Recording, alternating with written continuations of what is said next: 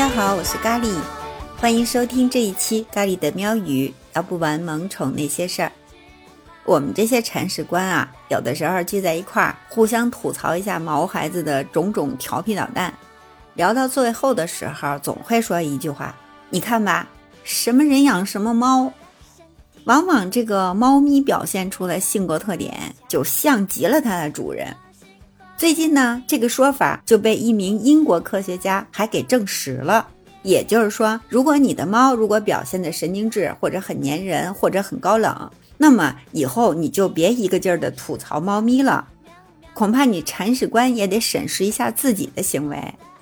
正是应了那句话哈，猫都是好猫，铲屎官那可就不一定了。估计自家猫咪因为淘气受罚，心里委屈的时候，经常嘀咕的就是这句话。来自英国诺丁汉特伦特大学的动物福利研究员劳伦芬卡解释，就是说，许多主人把宠物视为家庭成员，与他们形成了密切的关系，因此宠物很可能会受到我们与宠物互动和管养方式的影响，而这两个因素呢，又会反过来反映出我们的性格特点。科学家这个结论是怎么得出来的呢？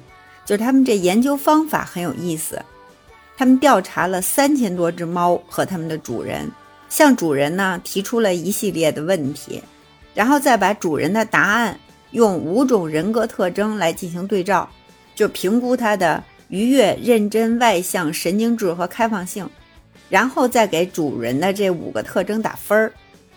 肯定嘛，得分最高的那就是它的主要特征，对吧？那么他们就依据这个，非常准确的就能判断出他们猫的性格。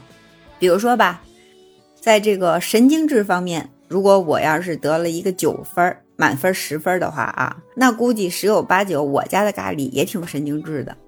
但神经质吧，有的时候它表现出的是一个古怪行为，但是有的时候也可以表现出就是侵略性啊、焦虑啊。或者恐惧啊，或者很多跟这个压力相关的行为特点，这就让我想起朋友，他家的猫啊是一只全身通白的波斯猫，长得特好看，两个眼睛颜色不一样，叫咪咪。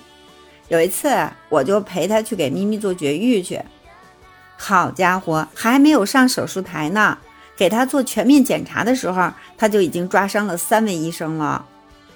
把有一个医生的那个胶皮手套都都抓烂了。等到给他注射麻药的时候，那简直就是更疯狂。四个医生摁不住他，而且那嘴还就是呲出尖牙来，随时准备咬。想给他套一个那个保护的脖套，哈，都套不上去，就特别有劲儿在挣扎。我要是不是在旁边看着，我真的很难想象啊，一个猫咪要是凶起来可以这么凶。我当时就乐了，为什么呢？我心话，这跟它主人简直一模一样啊，身上带刺儿，碰不得。我们就平时总是开玩笑说它主人就像个炮仗，一点就着。我朋友听到这个节目啊，你就自动对话入座吧啊，没错，我说的就是你。另外呢，看了这个科研结果以后，咖喱心里很高兴，为什么呢？那以后如果再有人夸我家这个大肥猫懂事儿、温顺什么的，那就约等于是在夸我自己个儿啊！那我心里不应该是美滋滋吗？这芬卡说，大多数的养猫人都希望为他们的猫提供最好的照顾，但是不同的人会体现出不同程度或者不同方式的照顾，这些结果呢，也会凸显了我们的个性和宠物的健康之间的重要关系。这就是他们研究得出来的这套结论哈。其实这一点啊，一点也不难理解。你想，我们通常都会把毛孩子当成家庭成员一样来对待，对不对？这就好比是孩子们会经常模仿父母的这个行为举止是一样的。所以呢，猫就是一个迷你版的养猫人。芬卡就认为说。猫可能并不总能像我们认为的一样轻松的生活。